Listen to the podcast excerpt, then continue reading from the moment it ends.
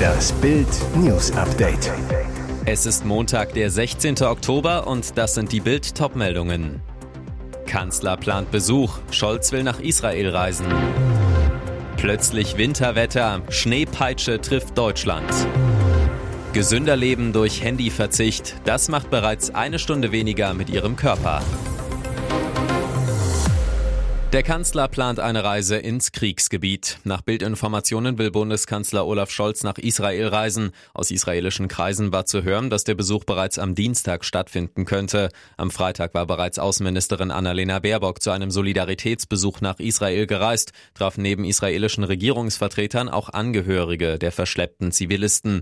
Denn unter den Ermordeten und Entführten sind auch deutsche Staatsbürger, für deren Freilassung sich die Bundesregierung ganz besonders einsetzt. Scholz hatte sich nach dem Überfall der palästinensischen Hamas-Terroristen auf Israel klar an die Seite des jüdischen Staates gestellt. Es gebe in diesem Moment nur einen Platz für Deutschland, den Platz an der Seite Israels, erklärte der Bundeskanzler. Gleichzeitig warnte er andere Akteure wie die libanesische Hisbollah und den Iran vor einem Angriff auf Israel. Biberstart in die neue Woche. Die Temperaturen kratzten heute Morgen an der 0-Grad-Marke. Was für ein Winterwetterabsturz. Am Freitag kam es im Süden noch zu einem Hitzetag von über 30 Grad. Gestern gab es kaum mehr als 15 Grad und heute Morgen Frost. Diplom-Meteorologe Dominik Jung vom Wetterportal Wetternet zu Bild. Es kommt noch besser. Am kommenden Samstag könnte es Schnee bis ganz runter geben. Selbst rund um Hamburg und Berlin wären die ersten Schneeflocken der neuen Wintersaison möglich. Schuld daran wäre eine Luftmassengrenze genau über Deutschland. Wo exakt die Schneegrenze liegen wird, ist noch unklar. Möglicherweise soll das Schneefallgebiet von Berlin-Brandenburg sogar bis ins Rhein-Main-Gebiet reichen. Wetterexperte Jung, die Schneefälle würden demnach deutlich weiter nach Westen ausgreifen. Mit Sicherheit fallen die ersten Schneeflocken, aber dass es für 10 bis 20 Zentimeter ganz unten reicht, ist fraglich. Ich denke, bis 5 Zentimeter könnten drin sein. Auf dem Fichtelberg sind gestern die ersten Schneeflocken des Herbstes gefallen, bei einer Temperatur von minus ein Grad sei die Gegend im Erzgebirge leicht angezuckert, sagte ein Sprecher des deutschen Wetterdienstes. Seien Sie ehrlich, wie viele Stunden am Tag hängen Sie am Smartphone? Statistisch gesehen sind es 20,2 Stunden pro Woche. Das ergab 2022 eine Studie der Postbank. Bei unter 40-Jährigen sind es noch mehr Stunden, 31,8. Was bereits eine Stunde Smartphone-Verzicht pro Tag ausmachen kann, hat die Forscherin Julia Breilowskaja von der Ruhr-Universität Bochum in einer Studie untersucht und ist zu erstaunlichen Ergebnissen gekommen. 619 Menschen nahmen an der Studie teil. Ein Drittel verzichtete für sieben Tage komplett aufs Smartphone. Ein weiteres Drittel reduzierte den täglichen Gebrauch um eine Stunde. Und das letzte Drittel diente als Kontrollgruppe. Alle Gruppen wurden viermal befragt. Vor dem Versuch direkt danach, einen Monat später und vier Monate später. Das Ergebnis? Bereits eine Stunde weniger Smartphone pro Tag hat einen ähnlichen und sogar nachhaltigeren Effekt auf unseren Körper als ein kompletter Verzicht. Grundsätzlich stellten die Forscher bei beiden Gruppen eine höhere Lebenszufriedenheit, eine Reduzierung von Ängsten, weniger Depressionssymptome und eine Steigerung körperlicher Aktivitäten fest. Aber wer nur die Smartphone-Zeit reduzierte, anstatt komplett das Handy wegzulegen, konnte langfristiger von den positiven Effekten profitieren. Es war eine Orgie mit ganz viel nackter Haut und ganz wenigen Tabus. Am 8. Oktober trafen sich 35 Frauen und Männer zur geheimsten Sexparty der Hauptstadt. Bild warf einen Blick hinter die Kulissen und berichtete über das sündige Event in einem Backsteinaltbau im Bezirk Berlin-Friedrichshain. Und jetzt steht der Termin für die nächste Party fest, die dem Veranstalter zufolge noch größer, noch origineller und noch zügelloser werden soll. Diesmal wollen wir 70 bis 80 Gäste einladen, sagt Partyorganisator Philipp Fußenegger zu Bild. Wir wollen vornehmlich Singles begrüßen und achten sehr genau darauf, dass 50 Prozent Frauen und 50 Prozent Männer da sein werden. Die Fortsetzung der geheimen Sexparty soll wieder an einem Sonntag stattfinden, dem 26. November. Los geht's um 15 Uhr, Dauer sechs Stunden. Und wir haben wieder einige Highlights geplant, so Fußenegger. Diesmal wird es ein sogenanntes Lebendbuffet geben. Das heißt, die die Gäste können sich kleine Köstlichkeiten von einem nackten Damenkörper aussuchen. Und jetzt weitere wichtige Meldungen des Tages vom Bild Newsdesk. Es sind schreckliche Bilder, die sich aus Israel für immer in unser kollektives Gedächtnis gebrannt haben. Doch immer noch bejubelt ein migrantischer Mob auf deutschen Straßen die Gräuel, die palästinensische Terroristen der Hamas jüdischen Frauen, Familien und Kindern angetan haben.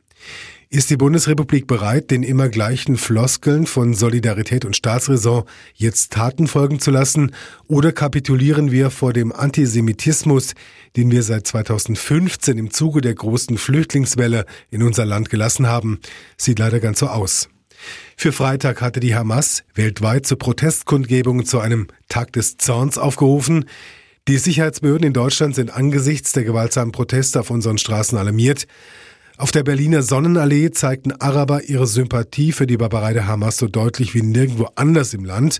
Sie randalierten trotz Versammlungsverboten, warfen Pflastersteine, skandierten, sie wollten Israel von der Landkarte tilgen. Und die deutschen Behörden lassen die Demos trotz Verboten weiterlaufen. Gleichzeitig werden Israel-Flaggen von Fahnenmasten vor deutschen Rathäusern heruntergerissen und zerstört.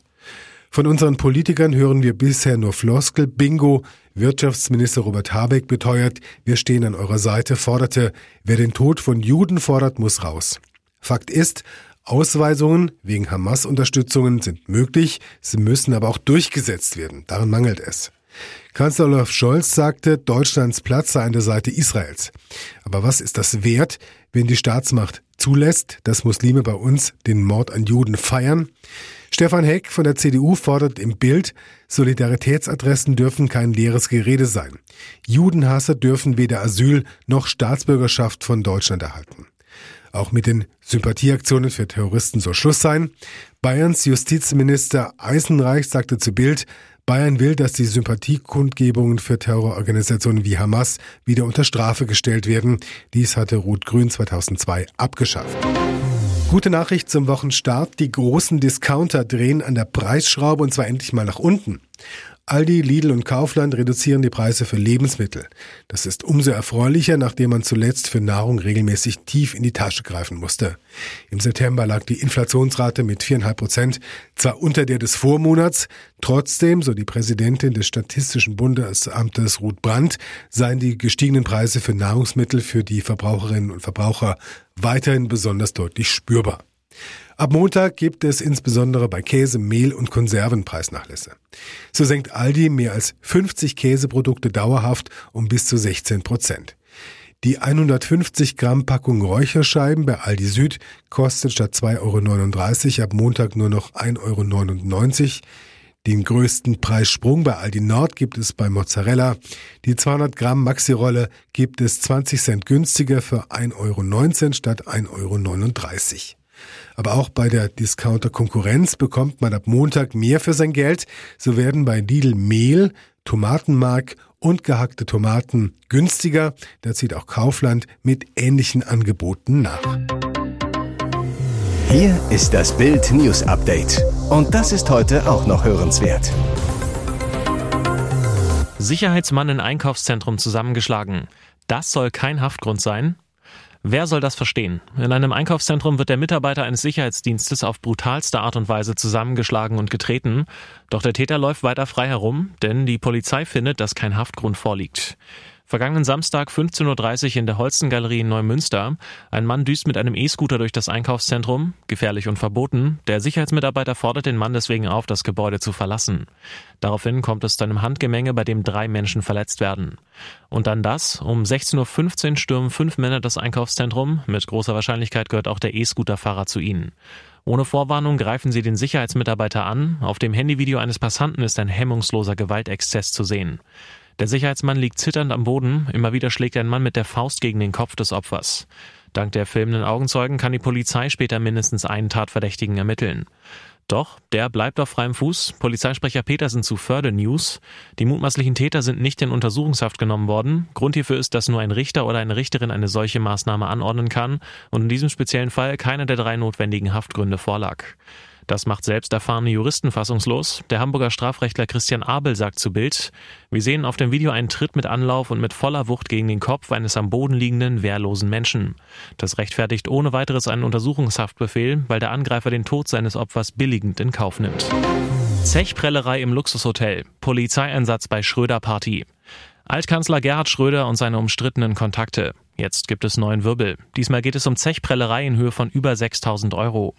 Und das in exquisiter Umgebung, dem feinen Hamburger Grand Hotel The Fontenay an der Außenalster. Dorthin hatte Schröder eine Handvoll Gäste zum Austausch in das Zwei-Sterne-Restaurant Lakeside eingeladen. Ein netter Spätnachmittag am Sonnabend mit prachtvollem Blick auf die schönste Seite der Stadt. Die Truppe amüsierte sich prächtig. Schließlich stehen auf der Speisekarte erlesene Gerichte wie bayerisches Wagyu oder Amalfi-Zitrone.